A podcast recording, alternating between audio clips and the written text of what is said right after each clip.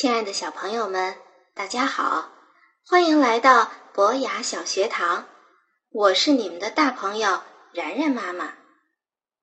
昨天你们都看到中秋的圆月了吗？对，昨天是中秋节，也是二十四节气的白露。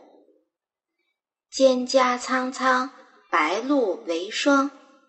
这个时候天气渐渐转凉，夜晚时。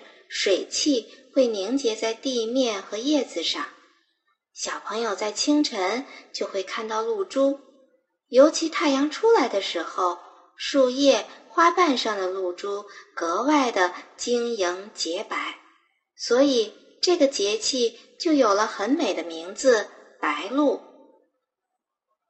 古时候把雨水、雪水、露水统称为天落水。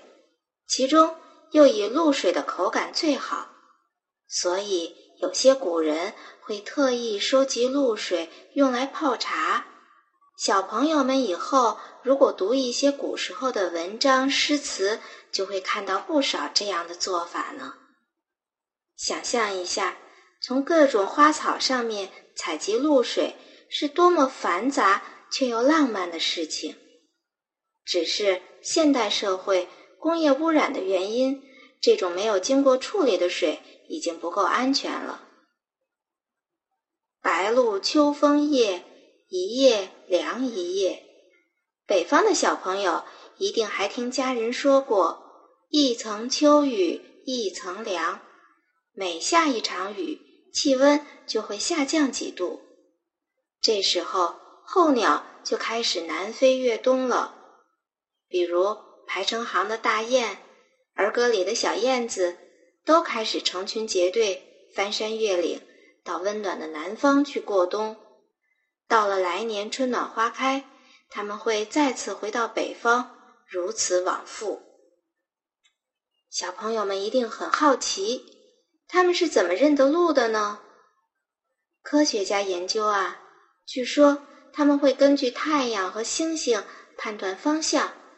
而且对地球的磁场也敏感的像指南针一样，这些都帮助他们顺利的穿越大山大河。更神奇的是，有些刚出生、第一次南飞的鸟儿，即使没有爸爸妈妈带领，也可以飞回到南方的家。甚至有一种蝴蝶，它们第一代出生后就按照固定路线向北飞。第二代继续向北，第三代又折回，到了第四代才又重新回到第一代出生的地方。你们一定也听说过，有些生活在海洋里的鱼类，一定要经过很远的路程，回到河流里产卵，鱼宝宝孵化出来，再回到海洋里。科学家对动物这种迁徙活动也非常好奇。至今都在研究他们为什么会这么做。小朋友是不是也越来越觉得大自然真的是非常神奇呢？还有些鸟是不迁徙的，比如常见的麻雀、喜鹊。白鹭到来就意味着它们开始要准备过冬的食物了。其实很多动物在秋天都要储藏食物。比如，小朋友们都觉得很可爱的小松鼠，可是由于红松林的减少，松鼠的食物红松子的产量也减少了，导致松鼠的数量也在减少。近几年，还有不少人在倡议，请人们少吃松子，留下松鼠的食物。而且，我们的公路、汽车、狩猎。也在影响着候鸟的迁徙。人类在自己的生活活动中，已经越来越多的影响到了其他动物、植物，也在影响着大自然。地球上有许多的动植物都正在逐渐消失。要知道，地球不只是人类的家园，也是所有动植物的家园。如何保持人类的发展进步？又不过度影响到其他生物，是我们面临的很重要的课题。小朋友们不妨也想一想，我们要怎样做呢？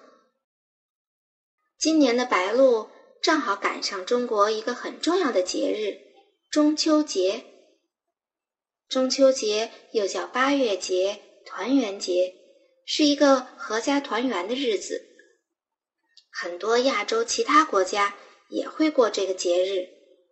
据说，古代帝王有春天祭日、秋天祭月的礼制，早在西周时期就已经有“中秋”这个词的记载了。后来，贵族和文人学士也仿效起来，在中秋时节。对着天上又圆又亮的一轮皓月，观赏、祭拜、寄托情怀，这种习俗就这样传到民间，形成一个传统的活动。一直到了唐代，这种祭月的风俗更为人们所重视，中秋节才成为固定的节日。有关中秋节的传说故事也非常多，嫦娥奔月。吴刚伐桂，玉兔捣药。昨天晚上，小朋友们是不是和家人一起吃瓜果、赏明月、听故事了呢？好了，今天的节目就到这里，小朋友们再见。